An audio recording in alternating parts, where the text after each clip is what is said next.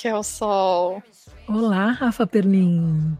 Nem parece que dois segundos atrás a gente estava gargalhando, comendo pão. Chocolate. Semana 6, Cabo da Boa Esperança foi. Chegamos lá já, né? Navegado, conquistado. É, conquistado. E hoje a gente está gravando de noite. Então. Se a gente parecer diferente, é isso. A Raquel tá, tá super bonita, que ela acabou de chegar de um ensaio fotográfico. Tá num look cult, all black. É, look fotógrafa. Eu acabei de chegar do ensaio, parece que eu fui fotografada. Não, eu estava fotografando. É, mas eu acho que a essa altura do campeonato as pessoas já, já sabem, não? Que Ah, você é um fotógrafo. É, pode ser que elas estejam chegando hoje. Mas a sexta semana é sobre. Se chama Recuperando o Senso de Abundância. Exatamente. E a gente não vai dar risada dessa palavra. Se você escutou a semana número 5 até o final, você sabe o que, a gente está achando engraçado. Eu vou começar dizendo que foi a semana que eu menos gostei até agora. Ai, eu, eu adorei. Assim, Nossa. não do que ela falou, mas pela repercussão nas páginas matinais. Eu acho que é um capítulo que podia ser muito melhor explorado. Eu achei um capítulo muito ela- conciso de um assunto muito sério, assim, que a gente poderia tratar de outras maneiras. Então, eu terminei de ler o capítulo e falei assim: é isso? Ela tem uma visão quase protestante, sem querer ofender os protestantes, mas a, a visão do. Bom, vamos começar do começo, né? Essa semana, recuperando o senso de abundância, é, ela, o bloqueio que vamos tratar são atitudes limitantes com relação à, abundância, com relação a dinheiro. E luxo, né? Ela, ela usa a palavra luxo e ela usa a palavra luxo de uma maneira interessante. O, o ponto mais importante que eu acho que ela traz é como que você é, lida com a questão do dinheiro e do sagrado. Hum. Dizer, dinhe dinheiro e Deus, como eles estão conectados, né? Dinheiro e o sagrado. Para você, dinheiro é uma coisa suja, escusa, que não se fala, que Deus não está relacionado porque ele é puro, magnânimo, elevado, ou ele está relacionado? E se está, como está?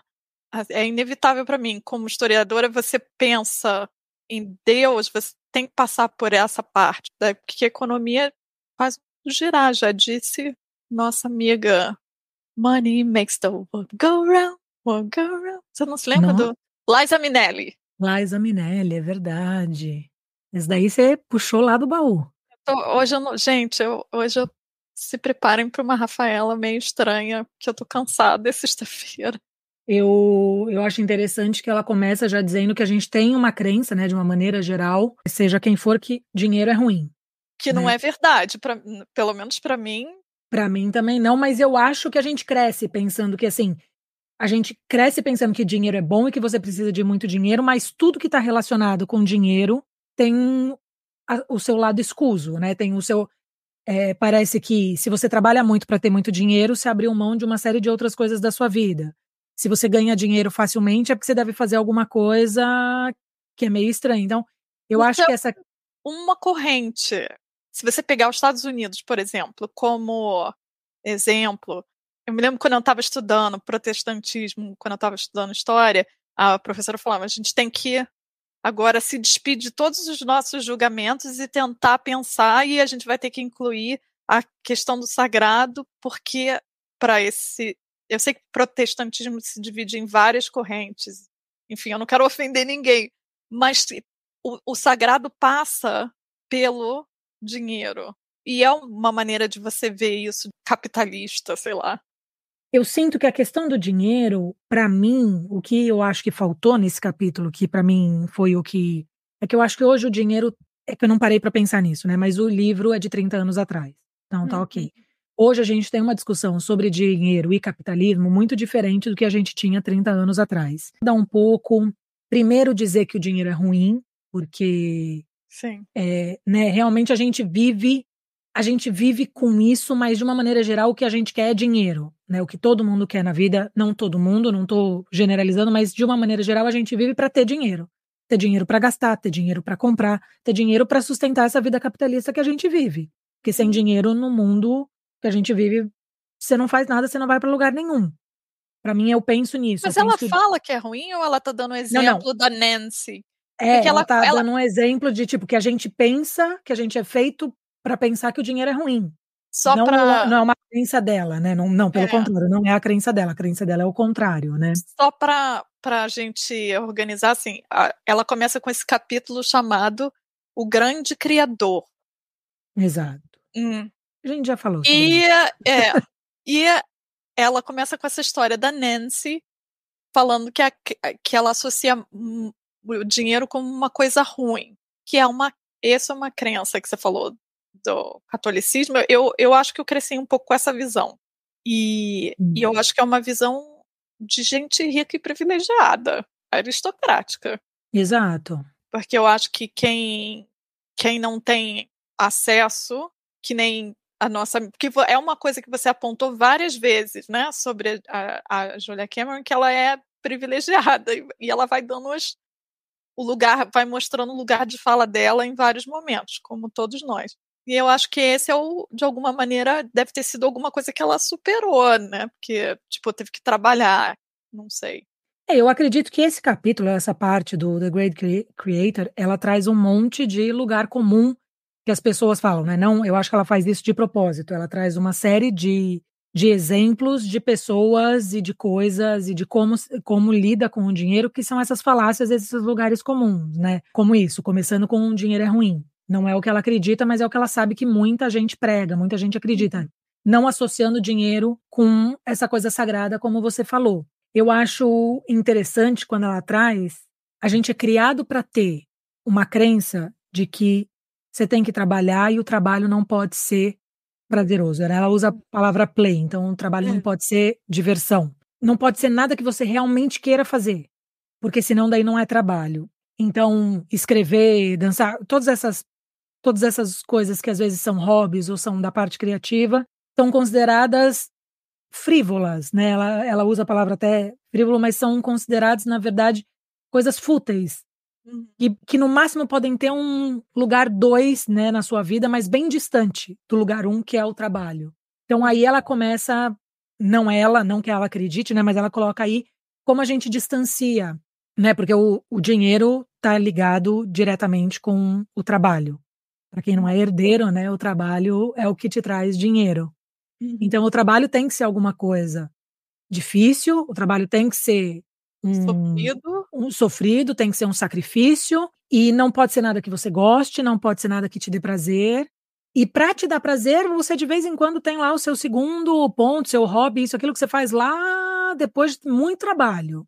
E eu acho que isso é uma crença realmente que muita gente tem. Muito comum. Né? Tanto que você vê, é uma narrativa super comum com artistas, em geral, qualquer tipo de artista, eles falarem, né? Até quando eles começam a fazer algum tipo de sucesso, aí começa a fazer dinheiro, aí você tem a sua redenção. Pronto, fez dinheiro. Agora você pode ser louco, hippie, o que você quiser.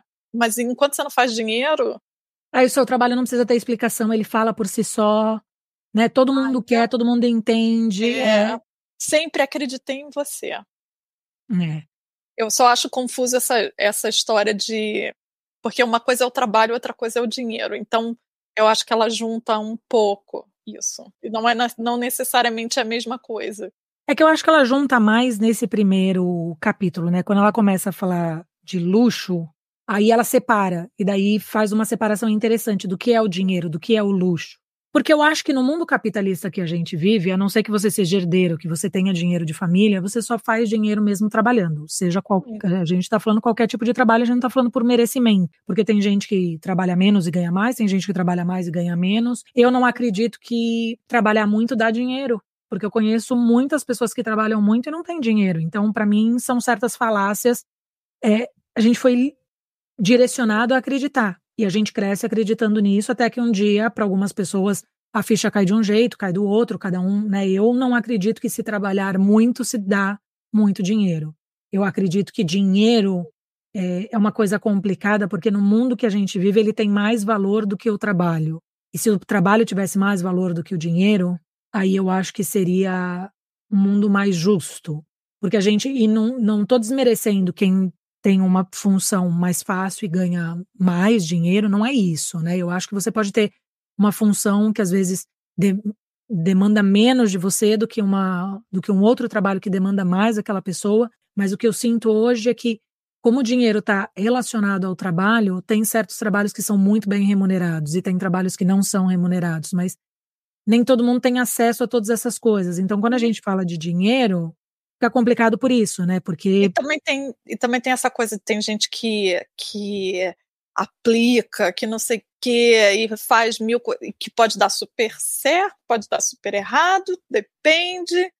Então, tem gente que passa a vida procurando a, a fórmula mágica para ser milionário com esse tipo de coisa. Tem gente que acha que não existe free lunch, né, que não existe uhum. almoço grátis. Agora, uma coisa que eu acho muito interessante no Brasil especificamente, eu acho a gente muito, muito obcecado com, com dinheiro, com o que, que, que essa pessoa faz, da onde ela tira o dinheiro. Eu vejo, assim, às vezes as pessoas que falam de viagem na internet, eu não sei se é porque é a demanda ou se é a obsessão da pessoa. Só tem conteúdo sobre quanto custa o ônibus, como faz para chegar, o hotel barato. Tudo bem, pode ser o, o, meu feed, mas eu realmente tento procurar muito. Eu me lembro quando eu fazia roteiro personalizado, eu falava, gente, eu não vou nem procurar em português, porque só tem e assim, né? Casa. Ou é para ser muito barato ou é para ser muito luxuoso. Não tem um meio termo. Não, é, também tem esse, esse E não tem a mistura, né? Do high low. É. Não tem. Vou comer um cachorro quente durante um dia, porque tô passeando na rua, isso, aquilo, porque de noite eu vou me dar ao luxo de Sim. comer melhor. Então, na verdade, não tem muito isso. Não ou a gente balão. vê. É, o roteiro é o roteiro mais barato, tipo, viaje para a Europa com só X no bolso, né? É. Ou então, viaje para a Europa e gaste todo o seu dinheiro. Eu vi uma menina fazendo um, um vídeo e eu acho ela boa, falando sobre, sei lá qual era a cidade. Vamos, vamos dar um exemplo aí. Dar um exemplo. Suíça. Eu ia é, uma, é uma cidade cara, né?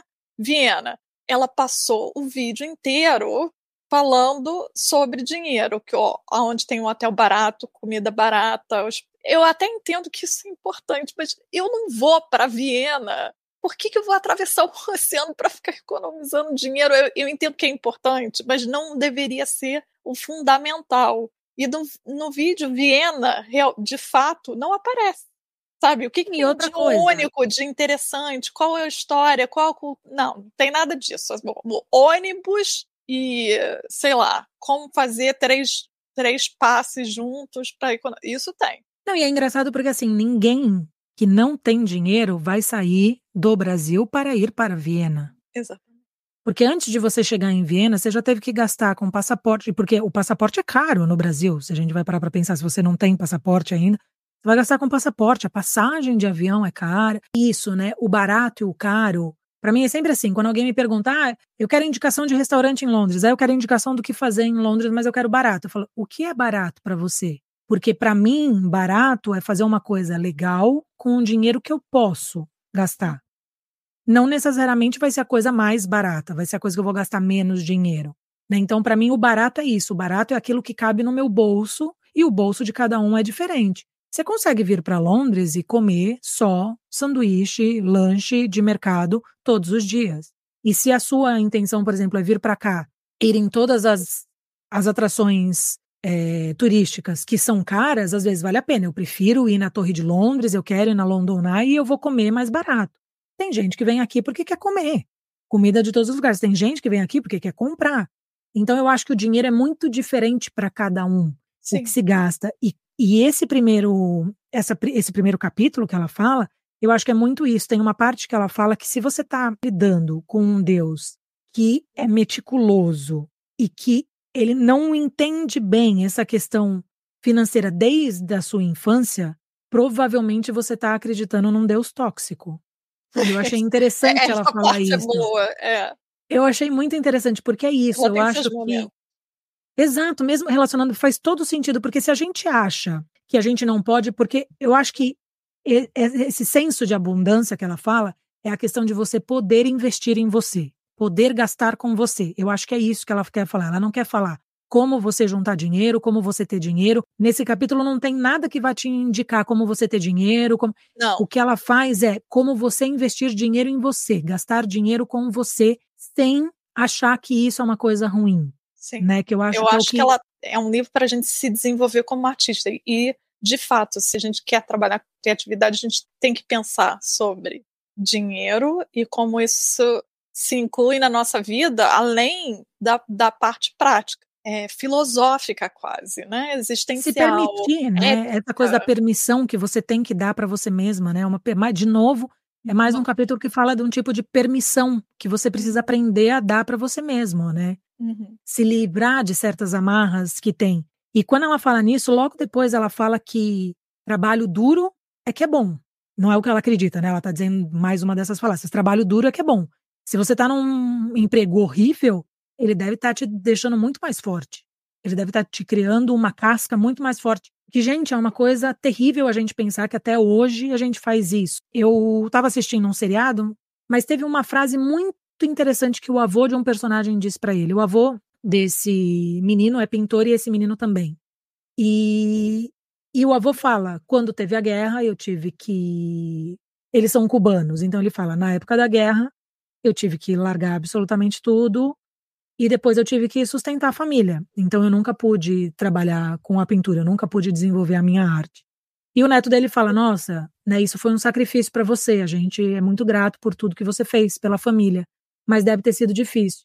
E o avô dele olha para ele e fala assim: "Não foi fácil, mas foi uma escolha que eu fiz, porque eu escolhi trabalhar e sustentar a família, mas eu escolhi também não abandonar a minha arte e sempre dar muito valor para todo o tempo que eu pudesse ter com ela.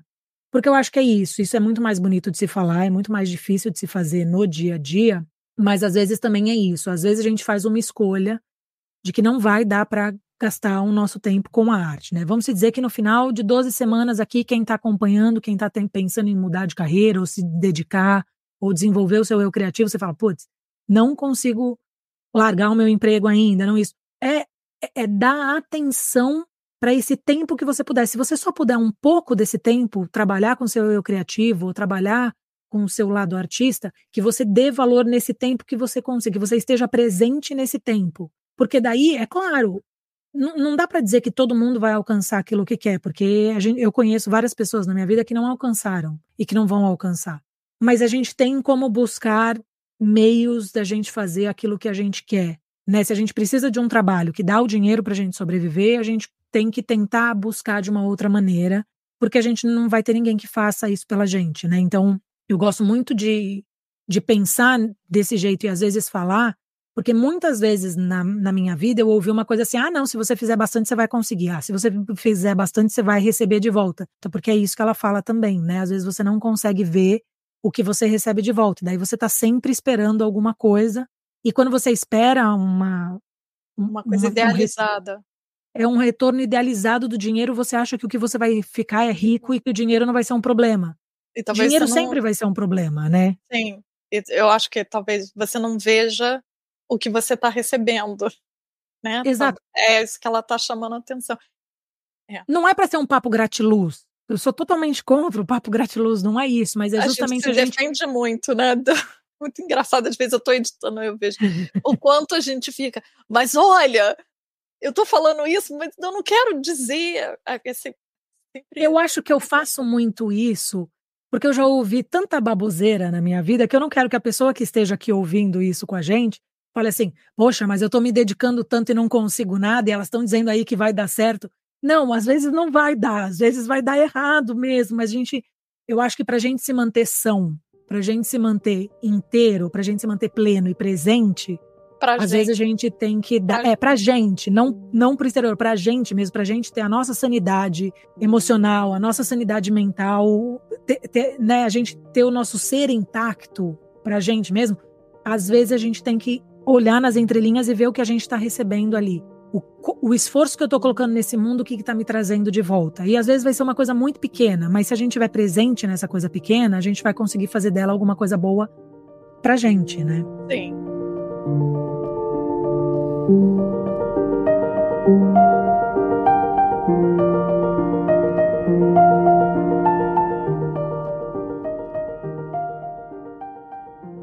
Ela fala nessa parte da leitura e eu achei um momento revelador, que ela fala assim: durante as páginas matinais, tente escrever sobre a sua história com dinheiro, com a sua narrativa, com essa relação. Porque quando eu falei dessa coisa do brasileiro, que eu acho, que eu sinto que é muito obcecado quanto vai custar o dinheiro, quem está fazendo quanto, não, que para mim é um pouco estranho, porque eu nunca me interesso pelo trabalho, pelo dinheiro das pessoas. Não é por falta de interesse na pessoa, mas é porque eu estou interessada em outras coisas. Eu acho que isso é uma coisa boa. Claro. Então, mas eu cresci dentro dessa cultura, então pensar sobre isso, como isso apareceu na minha vida e como eu lidei, foi muito bom. E eu queria te perguntar, porque isso é uma coisa que eu sinto que aconteceu alguma coisa na sua vida, não sei se você quer falar ou não sobre isso. Mas eu acho que a sua relação com o dinheiro mudou muito desde que eu te conheço, desde 2017. Eu mudou, sinto você, mudou. Eu sinto que você mudou. Eu não consigo. Eu não sei se foi a terapia que você está fazendo, mas alguma coisa aconteceu porque eu vejo que você, a sua maneira de falar da sua história mudou com o dinheiro. Eu acho que existem duas coisas, duas passagens muito importantes na vida que, que fazem a diferença. Eu acho que eu vim de um mundo muito simples. Eu vim de uma família muito simples. E quando eu digo simples, aquela questão simples academicamente, é simples morando em subúrbio, é simples de ter parente muito pobre, né? Eu, eu não vim de uma casa muito pobre, mas quem veio antes de mim veio de um lugar com muito esforço, né? Com muito assim, um lugar com muitos impeditivos. Então eu cresci é, entendendo aonde eu fazia parte, porque eu só me relacionava com pessoas muito parecidas comigo. Quando eu me tornei adolescente, eu estudei num colégio que era um colégio particular. E isso me fez ter um contato com pessoas muito diferentes de mim. E daí aí eu tive o meu primeiro baque, que era entender o quanto eu não tinha e tudo isso voltado para dinheiro, né? Dinheiro e posses e quantas coisas eu gostaria de fazer e eu entendi ali que o dinheiro me limitava, que eu não poderia querer qualquer coisa porque eu não tinha o dinheiro para isso. E eu acho que quando eu mudei para cá, eu estava numa fase onde eu estava trabalhando. Eu trabalhei muito durante muito tempo, trabalho desde muito cedo, eu trabalho desde os 15 anos, então eu trabalho muito. E sempre trabalhei e nunca tive e nunca tive essa coisa do brasileiro de ter muito, de gastar com muito. Eu nunca fui de gastar com coisas de marca, com gastar com coisas caras. Eu não tinha, eu não tinha essa pretensão. Mas eu acho que quando eu fiquei mais adulta, quando eu fui trabalhar com moda, aí as coisas mudaram um pouco, porque daí eu acho que você trabalha num nicho onde as pessoas dão valores para coisas diferentes. E eu comecei a querer algumas dessas coisas que não que a Raquel de antes não queria. Então eu acho que quando eu mudei para Londres, tem um resquício disso, de achar que o dinheiro, eu precisava de dinheiro para certas coisas. Porque eu queria viajar, porque então acho que eu mudei para cá achando que eu precisava de dinheiro. Sabe quando você quer muito dinheiro? Você quer fazer as coisas darem certo porque você quer muito dinheiro? Hum. E eu acho que eu percebi que mudou de lugar, mas a minha história não vai mudar, né? Então assim, hoje eu acho que eu dou o valor pro dinheiro que é o valor que ele tem. Quando eu tenho dinheiro, eu faço, quando eu não tenho dinheiro, eu não faço o que o dinheiro me proporciona e eu tento fazer outra coisa. Então eu acho que a minha relação com o dinheiro mudou porque eu não não me julgo mais pelo dinheiro que eu tenho ou pelo dinheiro que eu posso ter. Eu acho que até pouco tempo atrás eu me julgava pela quantidade daquilo que eu podia gerar ou ter, né, aquilo que eu podia arrecadar para mim, eu achava que o dinheiro ia me fazer quem eu era ou quem eu queria ser. E eu acho que por uma por um lado ruim, né, por por Londres, não sei, Londres é maravilhoso para morar, mas não necessariamente você vem para cá e você vai ficar rico, né? É. Quem acha que acontece para algumas pessoas pode acontecer, não é a, não é a minha história, mas eu acho que eu comecei a dar mais valor para mim do que o que eu podia ter. Então daí eu acho que mudou isso. Então talvez se você percebe essa mudança é que hoje eu realmente não me importo se eu vou ter ou não, porque tem certas coisas que fogem um pouco da minha. Libertador, né? Com não certeza. Sabia que estava relacionado com isso, não. Eu posso trabalhar muito, mas não necessariamente eu vou ter muito dinheiro, porque se eu tiver que pagar o aluguel, pagar as contas, então eu percebi que aquilo que fugia não adiantava eu querer me colocar num lugar e me julgar e achar que eu só for, que eu só seria alguém se eu conquistasse aquilo, se eu tivesse aquilo. Por exemplo, um monte de gente fala: "Nossa, mas você mora na Europa, você nem viaja tanto". não tem como viajar tanto. Eu acho que teve uma época que. Escuta isso, jura? Várias vezes. Ai, por que você não está sempre viajando? Bem, eu não estou sempre viajando por vários motivos. Um, dele é, um deles é financeiro. Porque eu acho que há um, anos atrás, quando você morava aqui, as coisas eram mais baratas para você viajar. Eu não acho viagem barata. E às vezes o que eu penso que eu vou gastar numa viagem é isso. Eu não quero ir para viagem ficando contando centavo, porque daí eu não vou. Para fazer um currículo de viagens, né? Exato. De, de países. Porque para mim o valor, eu, o meu valor no mundo perante a sociedade é porque eu tenho 56 países aqui. Países visitados. É. é uma... Não, e eu acho que assim, a Raquel quer viajar e conhecer o lugar, mas eu quero conhecer, conhecer um pouco da cultura, conhecer um pouco da culinária. Então, eu não vou para um lugar para não conhecer essas coisas. Daí eu prefiro ficar em casa e conhecer outras coisas aqui. Tem lugares que talvez eu nunca vá viajar, mas eu também moro num lugar que é super plural, que é super globalizado. Então, eu consigo conhecer coisas diferentes morando aqui. Então, eu acho que a Raquel de hoje sabe que mesmo que se eu não tiver, não alcançar, não comprar, não investir, não tem problema, sabe? Eu sei quem eu sou hoje, eu sei o que eu gosto. E grande parte das coisas que eu gosto, tanto de fazer quanto de experi ter experiência, não custam muito. Mas tem uma parte do meu trabalho que talvez eu nunca vá ganhar muito dinheiro com ele, porque a arte, às vezes, se você não é descoberto, se não isso, aquilo, você pode não ganhar dinheiro com isso. Não, não é o ponto para você, né? É, e eu tô ok com isso, porque eu não quero validar a minha arte pelo dinheiro que ela vai me trazer, porque senão eu ficava no emprego que eu tinha antes e fazia ela no final de semana, e daí tinha um dinheiro que ia me dar uma validação. Então eu acho que eu mudei isso. Eu acho que o dinheiro parou de ser uma coisa importante para mim. Eu acho que eu consegui fazer isso que ela falou, entendeu? Entender o que é esse senso de abundância na questão do dinheiro. Se você tem 10 reais, 10 libras, claro, 10 reais é muito pouco, mas vamos pensar, você tem 10 libras, o que eu posso fazer com essas 10 libras? Eu posso ir ao cinema, eu posso ir numa exposição, eu posso comprar tinta e uma tela. O, o, o, o, o quão rico eu posso fazer esse dinheiro ser na minha mão? Eu posso guardar, ou eu posso simplesmente gastar ele com. Eu acho que é isso. Então, o dinheiro que eu tenho na minha mão, eu tento fazer ele o mais rico possível das coisas que realmente me completam.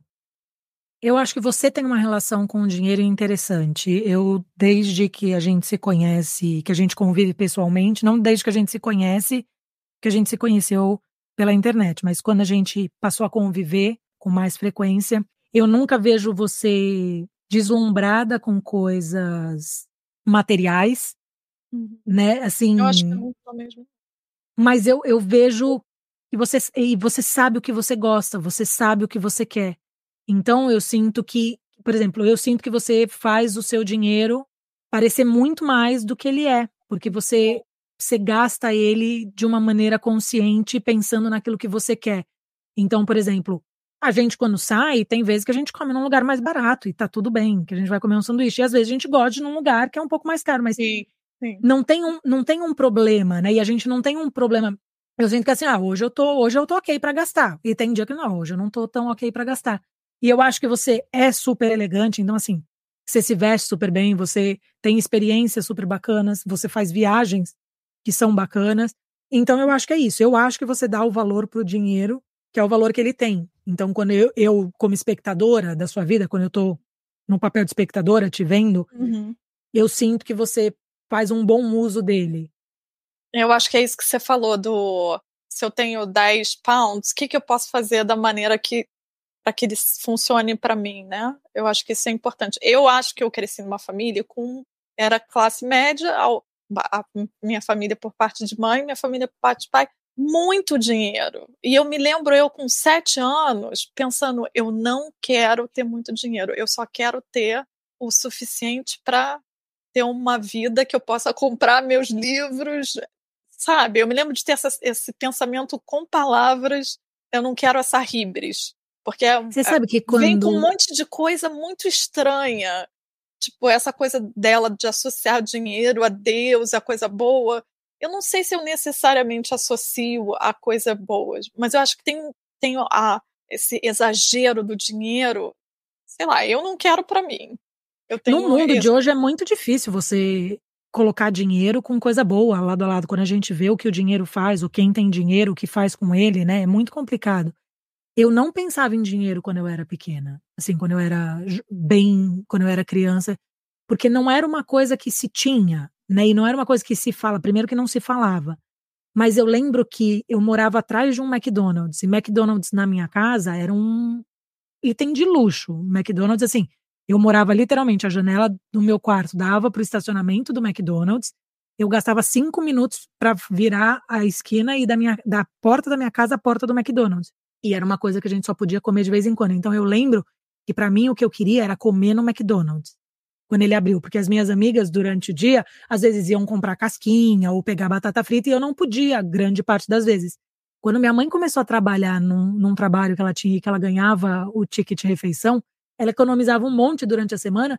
Então, uma vez por mês, pelo menos a gente ia no McDonald's no, com o vale refeição dela. Gente, para mim isso era maravilhoso, entendeu? Então, assim, eu acho que eu tenho uma relação de carinho, não com o McDonald's da Inglaterra, que ele é horrível, mas com o McDonald's do Brasil, por causa disso, porque era uma coisa que, como criança, era aquilo que eu queria. Então, o que eu queria era um McDonald's. Eu, então, eu também não fui, eu, eu acho que eu também nesse ponto, nesse ponto eu acho que minha criação foi muito boa, porque tem outras coisas que eu posso reclamar, mas a gente, eu nunca fui criada para dizer assim, você não tem nada, você não vai ter nada, você não tem direito de querer nada. Mas eu também nunca, nunca cresci ouvindo da minha mãe, da minha avó dizendo, não temos dinheiro, não vamos fazer nada porque não tem dinheiro, isso, aquilo. Tinha presente de Natal, era o que o dinheiro podia comprar, entendeu? Não necessariamente, nunca tive uma casa da Barbie, nunca tive nenhuma dessas outras coisas que grande parte das minhas amigas tiveram. E não fui infeliz por causa disso. Isso não quer dizer que eu não queria, mas eu não fui infeliz por causa disso, porque eu ficava feliz com aquilo que eu podia ter. Então eu acho que em casa, pelo menos durante a minha infância, o dinheiro não era uma coisa que ficava sendo falada do tipo, não temos dinheiro, não temos dinheiro, não temos dinheiro. Não era uma coisa assim. Se trabalhava, se pagava vezes, as contas. Mas às vezes você usa o budget de ou eu sou rico e poderoso com quem você é. pensa que você está falando, ou eu sou a pessoa Miserável, mais pobre né? do mundo. É. Né? Então, tipo, eu tenho direito aos, às minhas dores e você não. Tem os dois Exato. lados, né? É.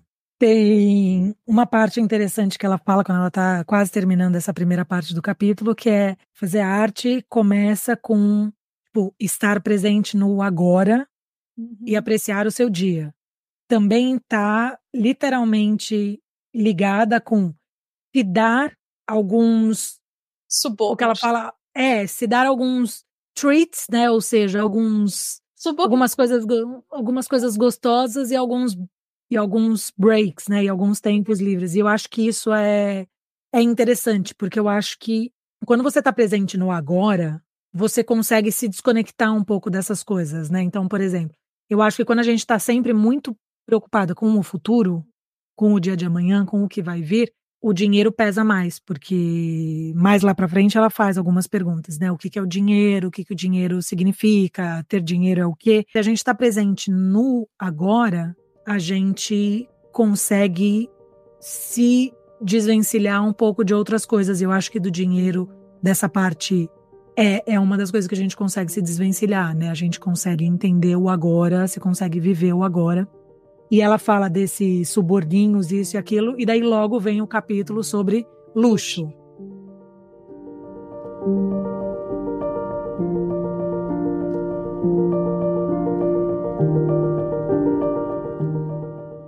Luxury.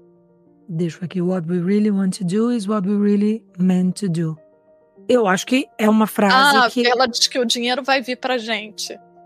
Se a gente estiver engajado no que aí me dá um medo de virar esses charlatões da produtividade, entendeu? É, essa é uma frase é um pouco complicada, né? Eu acho que é assim, é né? Se você está fazendo o que você quer, você está fazendo aquilo que, que é o que é para você fazer. E eu acho que você vai receber alguma coisa em troca. Mas aí depende da sua expectativa, né? Porque eu acho que é isso. Eu acho que quando a gente faz aquilo que a gente quer, quando a gente faz aquilo que a gente gosta, a gente recebe sim em troca. Eu não não diria que a gente recebe financeiramente a resposta que a gente queria. Ou, mas eu acho que a gente recebe respostas. Então, por exemplo, eu no meu trabalho de fotografia, tem muito ainda que eu quero conquistar.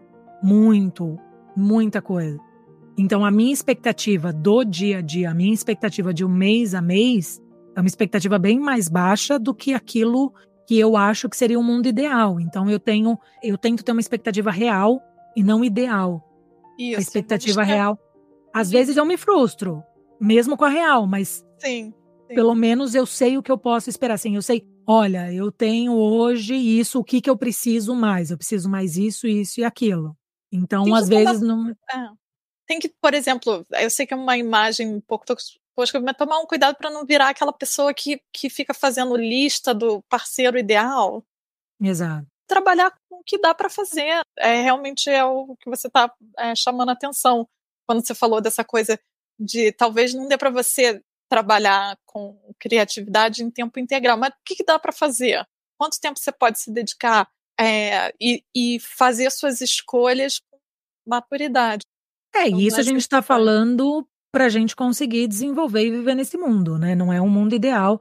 Eu acho que é importante desse caminho que a gente fala várias semanas, a gente já falou isso, é tentar colocar isso na nossa vida, para que a nossa vida seja melhor, para que a nossa vida seja mais feliz, para que a nossa vida seja mais completa, para que a gente possa trabalhar o nosso artista interior. Então, é para essa intenção, para justamente tentar estar tá presente e dar valor para coisas que podem ser um retorno pequeno, mas essas coisas são um retorno, né? Eu acho que, que o mais importante é isso.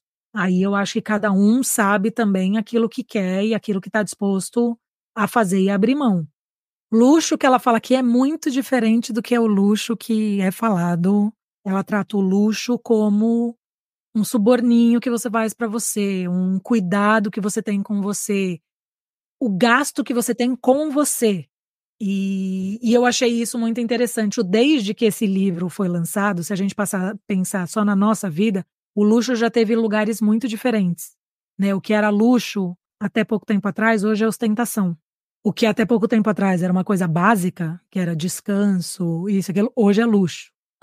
né? Então eu diria agora, que... agora esses minimalistas aí com essa quiet luxury, o que, que é isso? Né? Eu Exato. quero purpurina, Não, eu sou a, com certeza da purpurina. Eu, eu acho que eu aprendi muita coisa boa com o minimalismo. Eu acho que tem algumas coisas que o minimalismo ele é bom porque ele te ajuda a estar tá mais presente. Porque você não tem tanta distração com coisas, com coisas. Você tem distração com outra coisa que não sejam objetos, que não sejam coisas materiais. Mas eu acho que o luxo principal é o tempo nesse capítulo e o que eu percebo na minha vida e o que eu percebo no mundo é que o luxo da atualidade é tempo. É ter tempo, tempo livre, né? Que a gente fala, você tem um tempo para você fazer o que você quer, você tem um tempo para você. E ela fala bem forte, né? Tipo, não adianta ficar culpando o dinheiro. Isso, porque o, o, dinheiro não é o que te. Enfim, eu acho que eu pulei totalmente, né? Porque quando ela vai falar de esses pequenos luxos, ou os luxos que você se permite são, como artista, é para te deixar mais autêntico, não é isso? Eu acho. Para você se mimar, que isso vai te ajudar a se engajar com, com o processo criativo.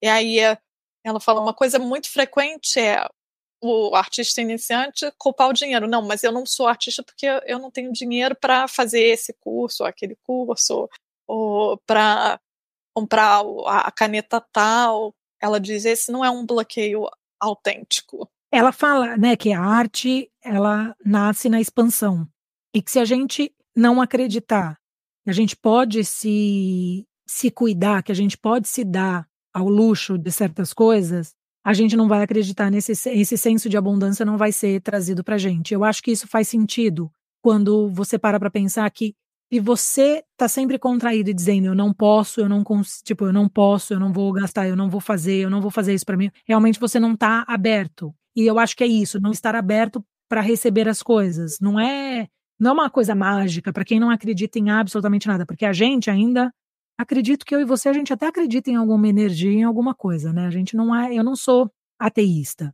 Eu acho que eu sou agnóstica. É, então eu, eu acredito isso. num certo eu acredito num certo alguma coisa, mas mesmo para quem não acredita em absolutamente nada dessas coisas, eu acho que é literalmente isso.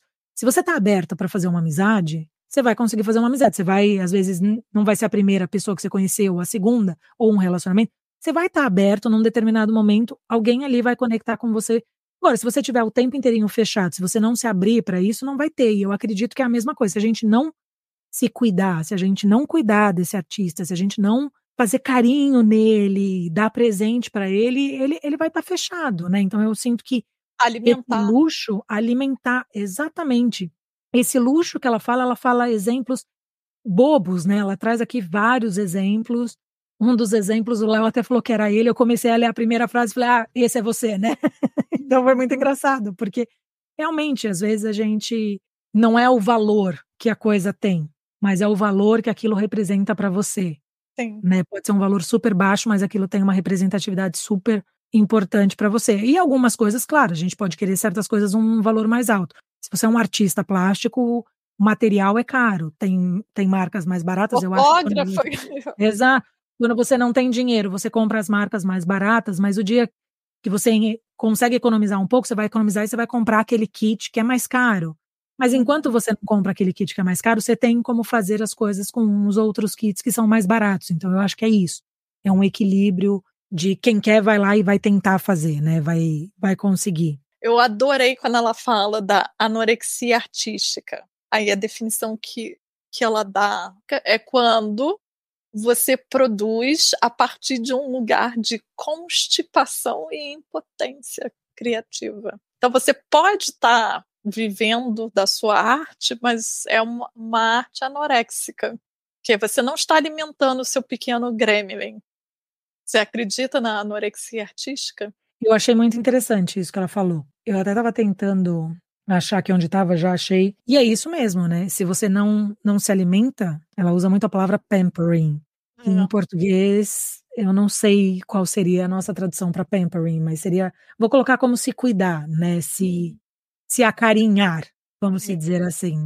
Eu acho que é isso que falta bastante. Ela fala aqui que se você nega a si mesmo o luxo do tempo, que é o tempo com seus amigos, tempo com a sua família, o tempo com você mesmo, mais importante de tudo, o tempo com você mesmo, sem nenhuma agenda, sem nenhum, sem nenhum compromisso ali que você tenha que fazer ou que você tenha que perpetuar, você tá, você tá negando para você aquilo que você precisa da sua sobrevivência, né? Esse luxo do tempo. Eu considero isso aqui que a gente está fazendo um trabalho, por exemplo. Exato. Porque é o quê? São sete horas, oito horas da noite. De uma sexta-feira. A gente a não gente... sextou ainda. É, a gente, tudo bem que a gente gosta muito, mas aí depois tem que editar, isso aqui. Não, tem é um compromisso. É o meu compromisso Exato, trabalho. é um compromisso que a gente que você fez com os seus assinantes, é um compromisso que nós duas fizemos uma com a outra, é um compromisso que a gente fez com si próprio, que a gente ia fazer esse caminho. Então, é, e eu acho que é importante isso que você falou até de hoje, porque hoje foi um dia típico, que a gente não gravou no horário normal. Uhum. Mas a gente poderia muito bem ter caído numa, numa armadilha de dizer, ah, então não vamos gravar hoje, vamos gravar depois quando der. Daí ia passar vários dias corrido, com um monte de coisa para fazer, e daí poderia acontecer que um, durante uma semana a gente não ia conseguir gravar ia ter que gravar dois capítulos de um, sabe? Então é isso. É o que é importante, porque isso para mim é trabalho, mas é importante. É um tempo que eu separei para fazer uma coisa que para mim é importante. Então eu sinto que eu tô me acarinhando com, é, com esse papo que a gente está tendo aqui. Sim. Que, então, aliás, por isso ele é importante para mim ter uma agenda. Eu escrevi para Raquel, Raquel, que eu sabia que ela estava trabalhando. Aí eu falei, Raquel, tá, eu já tô cansada, imagina você. Eu fiquei imaginando você exausta, voltando de ônibus, uhum. sabe? Aí, eu, aí a Raquel falou: não, vamos gravar hoje, nada de deixar para amanhã, nada de deixar para domingo, tem que ser hoje. Falei, ótimo, então tá bom. Eu acho bonitinho que ela dá um exemplo da Berenice. O luxo da Berenice é comprar, ah, é. poder comprar toda semana uma caixinha de framboesa, que realmente em alguns lugares pode ser luxo, porque é mais caro. Ela fala até o valor que, que elas devem custar. Ela come a fruta pura, ela coloca no sorvete, ela coloca no cereal. Eu vi uma salada essa semana, eu tenho muito com comida, muito, coisas que são luxo, assim, de dizer, poxa, eu quero, de ter uma vontade de falar assim, então eu quero, eu, eu e o Léo, a gente faz de sábado, uma vez por mês, a gente vai num colaborativo de fotografia. E a primeira vez que a gente foi, a gente percebeu o quão peixe fora d'água a gente era. Eu saí de lá me sentindo totalmente um peixe fora d'água, perdida, falando, gente, esse mundo de fotografia e de arte, não vou conseguir chegar lá. Sabe quando você sai assim? Só que eu não saí derrotada. Eu saí de lá tirando sarro de mim mesma e falando, nossa, o caminho vai ser tortuoso até lá. Uhum. E lá é num bairro que a gente gosta e tem um restaurante japonês que a gente gosta muito. Só que a gente não vai sempre, porque não é um restaurante super barato. Não é super caro, mas ele não é o mais barato. E daí a gente um olhou pro outro e falou: vamos comer lá que hoje a gente merece. Porque foi isso. Depois a gente ter ido lá, eu não saí de lá me chicoteando e dizendo, nossa, eu nunca vou conseguir, mas eu saí de lá falando, gente, eu tenho um caminho muito grande para percorrer. Então eu fui lá e me acarinhei, me dei um almoço gostoso de um japonês gostoso, de um restaurante japonês gostoso, porque eu merecia, eu tinha ido lá, entendeu? Eu saí de lá. Então eu acho que é isso. Para mim, eu tenho essas coisas com uma comidinha, eu tenho isso com eu adorei o, exe o exemplo da framboesa. Me fala, é. qual a outra eu coisa? tenho isso, por exemplo, com roupa de cama, tipo, trocar roupa de cama. Eu adoro quando eu troco a roupa. Eu, eu adoraria trocar de roupa de cama todos os dias. Tem uma coisa que eu adoro é colocar a roupa de cama, deitar, ela tá cheirosinha, limpinha. Para mim é um prazer que eu dou para mim mesma. Então eu lavo às vezes, mais vezes a roupa de cama, porque eu uhum. quero ter, principalmente no verão, sabe quando você acha que você, você sua durante a noite. Eu gosto, então é uma coisa que para mim é um carinho. Às vezes eu vou lá e vou comprar uma roupa de cama que eu gosto. Hoje eu não, não tenho vontade de comprar, porque eu uso as que eu tenho até acabar, né? Então foi aquilo, deu uma mudança, não tenho vontade de comprar uma roupa de cama, mas eu tenho vontade de trocar a roupa de cama e jogar lá o cheirinho Sim. na minha cama para ela ficar perfumada. Talvez as pessoas me julguem. Eu tenho apenas um jogo de roupa de cama. Todo domingo eu Acerta. lavo, e, e coloco para secar. E tem um de visitas. Mas o. Aí eu falei, já que eu só tenho um, eu vou comprar um. Tipo, não vou nem pensar no valor. Qual é o que tem algodão orgânico plantado pelas virgens vestais da Turquia? É esse aí mesmo que eu quero, mas eu só tenho um. E é uma felicidade todo domingo quando eu lavo. Eu quero ter dois. Porque para mim aí às vezes não dá para lavar no mesmo dia, então eu quero ter dois. Um que é o que tá na cama e o outro é o que vai entrar quando sair. Então, o meu o meu gol é ter dois. É que eu tenho mais do que dois, porque você vai ganhando. Aí tem, eu tenho coisas que eu ainda trouxe do Brasil. Eu moro aqui há oito anos, eu tenho um que é de quando eu comecei a morar com o Léo, já deve ter 12 anos. Então eu também uso até ter furo. Sabe assim, quando a coisa é boa, eu vou usar até ter furo. Então, como eu ainda tenho esses, mas a minha intenção é ficar com dois, porque eu acho que isso que você fez, fantástico. Eu fico barganhando comigo na minha cabeça, eu confesso. Mas para você ver como esse mundo é paradoxal, né?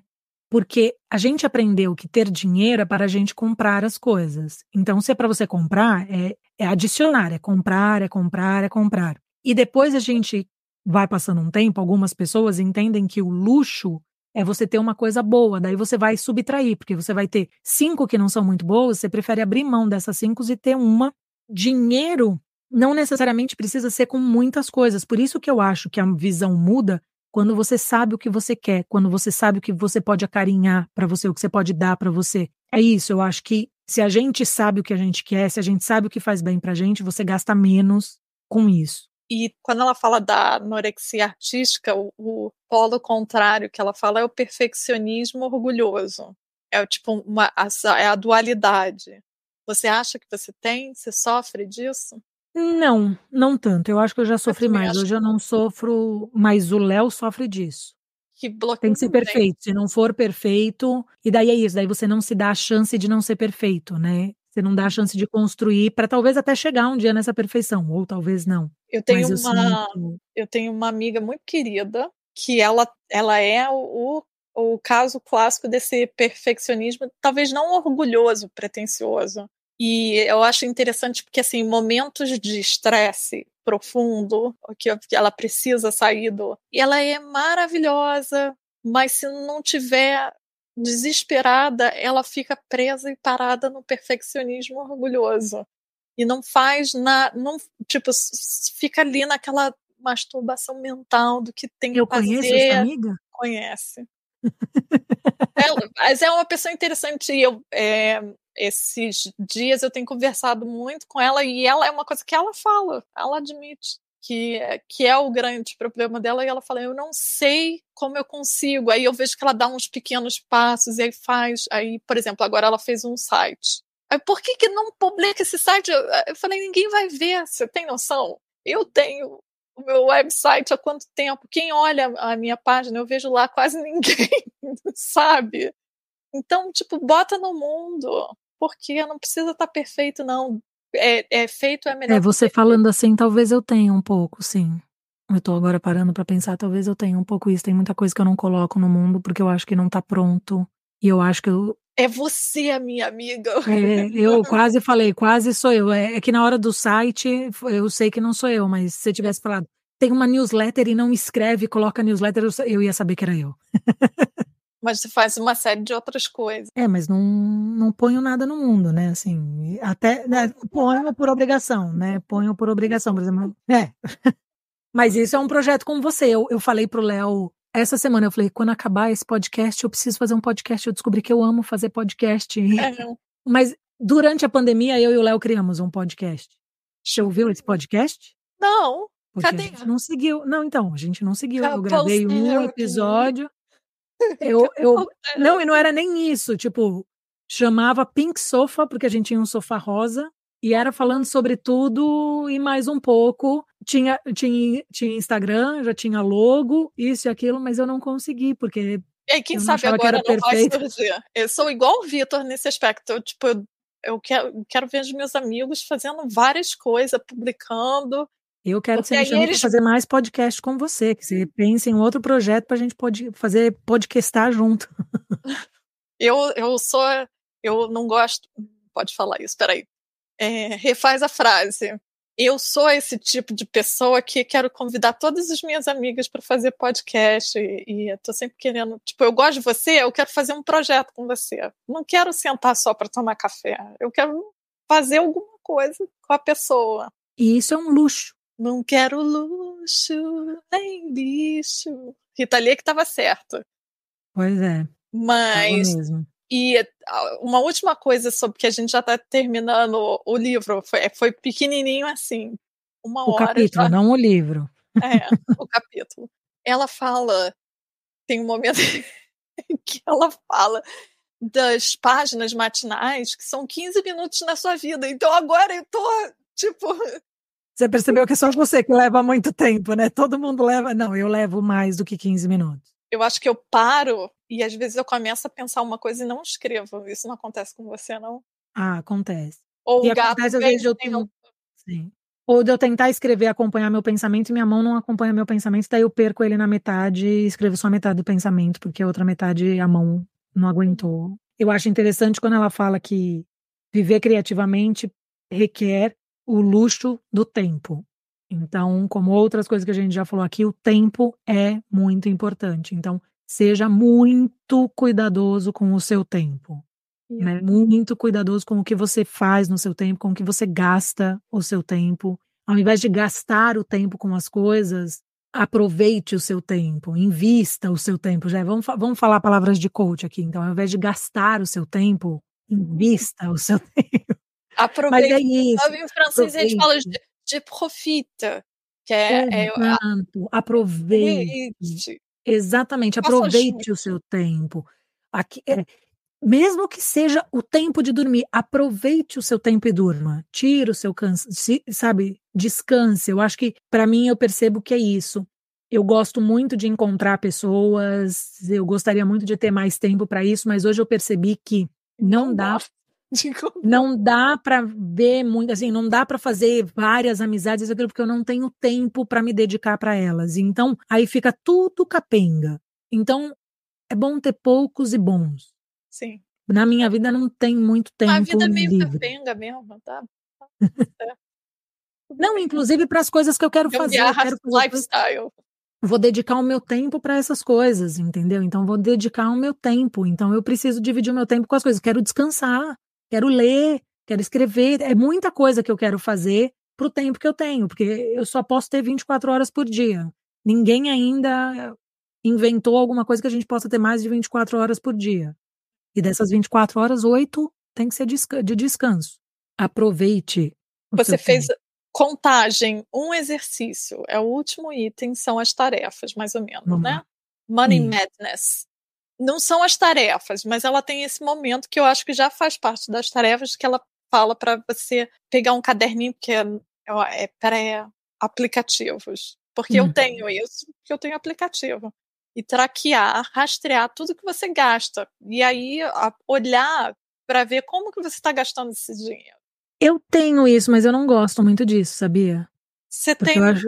eu, tenho no meu banco, o próprio banco já faz. É, o próprio aplicativo já faz. Eu não gosto muito de ficar olhando com o que eu gasto ou não. Mas você olhou essa semana?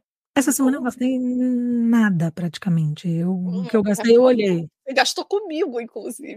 Que você pagou Sim. um panetone carerérrimo para a minha pessoa. Gente, não foi carerésimo, tá? Ela tá exagerando, foi um panetone. Foi maravilhoso. Senão o pessoal vai achar aqui que eu sou, sou a Sugar Mummy. a gente se mima. Eu, eu vi o que eu gastei essa semana, mas eu não tinha visto até hoje, né? Então não tinha feito até hoje, porque tinha feito até ontem. Mas é a última semana do mês. A última semana do mês é que eu menos gasto. tipo, a última semana para a primeira semana, que é onde recebe o pagamento, só recebi o pagamento hoje. Então, a última semana do mês é sempre a mais complicada. É sempre a que eu gasto menos, por incrível que pareça. Vamos fazer o. Eu não preciso nem.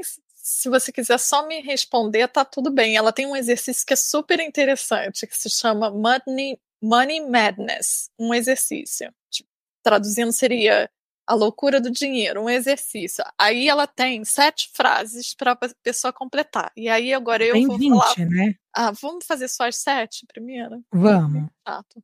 É meio chato. vamos. Eu falo uma, você fala uma. Tá. Então pessoas, pessoas com dinheiro são, botei, sortudas. dinheiro faz as pessoas ficarem loucas. Uh, eu botei serem capazes de gastar dinheiro. anyway, não devia ter falado. É, se eu tivesse dinheiro, eu ia publicar um livro. Eu escrevo metade em português, metade em inglês, aí eu falo, o que, que eu tô Às escrevendo? eu também faço isso. E eu publicaria um livro. Pronto, isso foi íntimo. Falei aqui para todo mundo. Se eu tivesse dinheiro, eu me sentiria mais segura. In my family, money cause lack of money. então, in my family, money cause tipo problems because they porque é isso, eu acho que na família o que o dinheiro causou, causou foi só a falta de dinheiro. Não, eu não posso nem dizer que dinheiro causou problema na minha família, porque não é esse tipo de família que o dinheiro podia causar problema, porque não tinha dinheiro para causar problema. Porque eu acho que talvez uma coisa básica dessa frase é que muita gente diria, né? Na minha família, dinheiro causou problema. Né, quando alguém morre para dividir minha, as coisas, mas é. em casa nunca teve isso. Então. Na, na minha teve muita tristeza. E eu botei felicidades e tristezas. Dinheiro é igual? Eu botei energia, meu lado ripondo. e que eu não, eu não acho dinheiro uma coisa ruim em si. Eu acho eu que essa não, eu coloquei dinheiro é igual a possibilidades. Para mim, dinheiro é, que dá uma possibilidade, uma segurança de você poder. E, e, é por isso que eu falo, óbvio que eu quero dinheiro. Né? Nada do que a gente falou aqui. Dinheiro é importante, sim, mas é para ser importante dessa maneira, né? Para ser uma coisa que vai te auxiliar na sua vida. Sim. Né, para a gente não ter vergonha do dinheiro, falar o quanto ganha. Eu acho que tudo isso que a gente cria em volta do dinheiro é para te deixar presa ali no seu lugarzinho. Quando a gente se liberta disso e a gente fala sobre dinheiro, fala sobre economia, fala sobre finanças, a gente se liberta de certos lugares que querem manter a gente, né? Sim. É uma das coisas eu, que me faz gostar muito de Jane, Jane Austen é o fato dela falar sobre dinheiro. É verdade, nas obras dela, a classes sociais, o que o dinheiro é, é história, é bem é. falado, né? Eu acho que dinheiro é a número 17. Eu, eu botei, acho que dinheiro. Eu botei isso nice to have. Também lembro. É bom ter, é isso mesmo. eu gostei do, do assim dos exercícios. E qual foi? É, tem mais alguma outra tarefa que te chamou a atenção? Eu não fiz ainda, mas eu quero fazer é mandar cinco postcards ah, ainda. É. Eu ainda não fiz, mas eu anotei que é para eu fazer, mesmo que eu não faça na próxima semana, mas que eu faça nos próximos dias. Assim, eu deixei para tentar lembrar de, de fazer. Prepare-se para receber um cartão postal. E qual foi o seu artist? Eu quero contar o meu artist date, né? Eu quero contar Então, meu... agora vamos chegar e vamos falar sobre o seu artist date. Conta aí para mim como ele foi. Eu, os meus encontros com artistas são tudo meio sem graça, sem nada muito especial. Mas aí eu falei essa semana, antes de saber qual, qual, como, como, qual seria o tema e tal, eu falei, não, é como se eu tivesse me seduzindo, me levando para passear, o meu lado artista, artístico. Se eu fosse levar alguém no encontro, eu não ia levar para comer. É... Eu até levaria, na realidade, para comer o, o sueco, cinnamon bun. Cinnamon bun. Que é, foi o que eu fiz uma vez, fui andar e tal. Mas aí eu tô pensando em eu me levando para um encontro. Eu falei, não, peraí, se eu tivesse querendo seduzir alguém, para onde eu levaria? Aí eu falei, eu ia levar para ver Marina Abramovic, que está aqui, que é uma coisa incrível, a primeira mulher com uma exposição no Royal Academy of Art, da coletânea do trabalho dela, né? E aí eu fiquei essa semana obcecada, vendo todas as entrevistas dela, lendo tudo sobre, e eu achando ela cada vez mais maravilhosa. E aí na, e é engraçado porque eu saí de casa nervosa, tipo como se eu estivesse indo para um primeiro para encontro com ela. É, me arrumei, passei lápis no olho, foi muito bom. Eu fiquei três horas lá Tipo, com uma hora eu já tinha basicamente visto tudo, mas aí eu voltei para ver uma peça, ficar pensando. Aí você começa a reparar as pessoas que estão lá, tinha criança. Aí eu fiquei pensando, gente, isso é meio traumatizante, uma criança aqui. Enfim. Eu acho que muito bom. seria traumatizante se a criança não tem o contato. Eu acho que se a criança tem o contato desde cedo, eu acho que se torna uma coisa. É, você Aquela... vai entender a arte melhor. Sim, não, eu, eu fiquei pensando nisso. Será que é interessante ou não? Mas a princípio eu achei um pouco traumatizante aquela uma das primeiras obras dela que ela bota os objetos e aí as pessoas podem é, fazer o que quiser com ela e tem faca, um, um revólver. E ela fica com o cabelo branco no dia seguinte, de tão traumático que é. E, e tem as imagens, porque no começo eles começam dando uma rosa, não sei o quê, e daqui a pouco os homens começam a cortar ela. É uma coisa horrível, né? O, o que é, é esse, esse, testemunho que ela dá em forma de performance do, dessa violência com o corpo. Eu acho que mulher. tudo que ela faz, de uma maneira geral, é forte. Né? Ou eu, eu acho que a, a, força sempre é uma coisa que está presente nos trabalhos dela, né? Assim, essa, essa impetuosidade de uma maneira ou de outra. Eu acho que ela ela, ela, ela leva a força para um, um, um nível assim de performance que eu não vejo outros artistas chegando. E eu acho que é forte por causa disso, porque é forte o impacto que tem em você, às vezes é forte o que ela faz, às vezes é só como aquela primeira obra que você vê que ela está sentada olhando para as pessoas e as pessoas olhando para ela. Né? Aquilo tem uma potência absurda. Tem outras que, porque eu acho que não dá para olhar para Marina Abramovic e não usar palavras como potência, força. Não, eu acho que nenhuma palavra como sutil, é, como não. não, não combina. Você viu algumas das obras é, ao vivo, aquelas que acontecem de tempos em tempos? É só a do que tem o esqueleto. O esqueleto. É, essa, essa eu também eu vi. vi. Eu fiquei pensando, ah, eu tô aqui num encontro com o meu eu artístico a vida dela foi um encontro, é um encontro ainda. Tipo, ela vive num eterno estado, ela é a prova do encontro.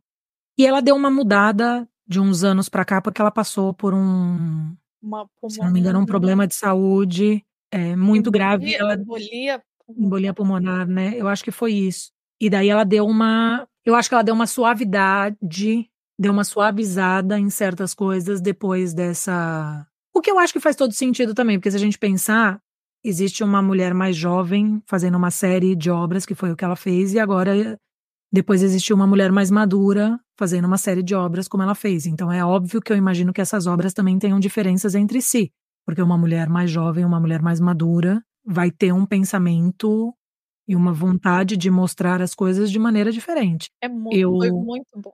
Quando eu estudei ela na faculdade, era era bem complicado, porque o trabalho da Marina Abramovic não é fácil de você explicar para quem não é, para quem não estuda artes ou para quem não não vive no mundo de artes ou para quem não gosta de, porque o trabalho dela é um trabalho com uma potência muito forte, com uma, né, com essa força muito forte, mas que muita gente não entende. Né? Ah, por que, que ela está fazendo isso? Mas eu, e tem coisas do trabalho dela que você não precisa nem ler para entender, né? Que eu só, acho é, só ver, só tá ali. Só ver você já consegue fazer um. Eu gostei, adorei as, as banheiras de camomila no final. E lá tem fotos que ela fez no Brasil. Tem, que ela passou muito ali. tempo no hum. essa a parte dos cristais dela. Posso falar de uma de uma obra dela leve, mas que eu, enfim, não é leve, dê o adjetivo que você quiser, mas que eu adorei. É, quando ela vai, sai da Iugoslávia, vai para Amsterdã, que ela vive, ela vive na obra de arte, né? Ela está na criação artística. Então, ela tá, acho que ela está o tempo inteiro criando alguma coisa. E aí ela resolve fazer tra um trabalho que era, ela falou eu, que ela via aquelas mulheres naquelas vitrines de Amsterdã, aí ela conversa com uma prostituta, você viu? Lembra desse? Tá no campo. Assim. Sim, sim. E aí ela, aí ela fala, eu vi ela dando entrevista contando essa história, aí ela fala pra, pra prostituta ir pra galeria de arte, e ela foi pra para vitrine. Para vitrine. Então elas trocaram de de papéis. E aí ela, ela diz que ela, a prostituta fica puta com ela, que fala que todos os clientes ficam com medo dela, que ela tem um olhar muito intenso, que ela olha para o nada, ela não faz contato. E, e que as pessoas na galeria de arte adoram a prostituta. elas começam a fazer encontro com o artista, eu acho que são, eu não vou lembrar, que começa a fazer perguntas e as perguntas, né, para a prostituta responde com, com a experiência dela, né? É, brilhante. Muito né? bom. Mas aí quando você vê aqui, quando eu vi as duas fotos, ela na, na vitrine, na janela, e a, a, a prostituta na galeria, eu falei, isso é tão maravilhoso. Changing é place. Mesmo. Tá vendo? Que encontro com um artista maravilhoso. É, foi muito bom. E você foi também, então eu sei que eu tô falando para você e você está fazendo suas conexões. Com certeza. Não, foi maravilhoso. Não foi o meu encontro com o um artista. É, eu já tinha ido antes, né? Eu fui, acho que faz duas, três semanas. Não faz mais do que isso também. Foi. E o meu encontro foi mais tranquilo essa semana também. Eu saí para tomar um café comigo mesmo, porque era o que cabia na minha agenda. Tô, tô organizando fazer alguma coisa maior, assim. Special. Special. Mas essa semana choveu muito. Não, no dia que eu tinha organizado para fazer, ia até a tempestade, então eu preferi não sair de casa por causa da chuva e tudo mais. Foi na quinta, né? Então os trens não iam estar tá funcionando em alguns horários por causa da tempestade. No final das contas, nem veio tão forte aqui, mas outros lugares na Europa tiveram tempestade mais forte, né? De vento e de chuva. Isso. E é isso. Essa semana finaliza, tá vendo? Era uma semana que não tinha muito para falar, mas a gente arrumou. Ah, eu sabia que, que a gente falar. Dinheiro Terminamos a sexta semana, metade do caminho feito, e a sétima semana vem com recuperando o senso de conexão. Semana que vem a gente vai falar sobre conexão. Vai ser bom. Tá, vai, vai ficar mais espiritualizado as semanas agora. Eu já dei é, uma olhada né? nos títulos, porque eu estava confundindo tudo na hora de fazer o upload. Aí eu dei uma olhada aí. Meu Deus! Meu Deus. Ai, meu Deus. Vamos ver, a gente já está chegando na, já chegou na metade do caminho. Hum. Vamos até dezembro juntos nesse percurso.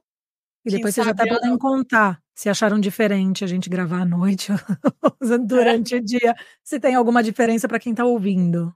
Isso. E quem sabe a gente não vai fazer outros projetos, né, Raquel? Com certeza. No final eu fico jogando a gente uma... vai descobrir. É, eu fico jogando umas ideias para Raquel no, no, de vez em quando. Raquel, vamos fazer isso? É, é a Rafa é ótima para isso. Para dar ideia? Para dar ideia. Para gerar projeto. Beijo. Beijo para todo mundo aí. Pocahontas got me staring, got me wearing strange stuff. You think I'm loco? It's just a poncho. E aí essa minha amiga falou assim, Rafaela, eu vou no McDonald's toda semana. Eu falei, como assim? Primeiro que a minha mãe nunca ia me dar dinheiro para ir no McDonald's toda semana. Acho que a gente devia ter uns 12 anos, vai. E eu me lembro disso, dela chocada que eu não ia no McDonald's toda semana, como boa menina rica, gastar o, o, o dinheirinho comendo comida ultraprocessada. Exato. Hoje, hoje a gente sabe melhor, né? Naquela época a gente não sabia tanto. Não. Mas era. Eu ia no Gordon. No Gordon? Isso é do Rio? É dos Estados Unidos, né? Era, é um que é um canguru. Ah, eu não sei, não. Não conheço. Tinha Bob's, Gordon e McDonald's. Eu sou velha assim. eu lembro do Herbis. Matuaka, Pocahontas, Purple Goddess, got me wearing crystals. You think I'm loco? Maybe un poco. Heads are burning one by one. This shit is fun. Abracadabra, inside my chakra.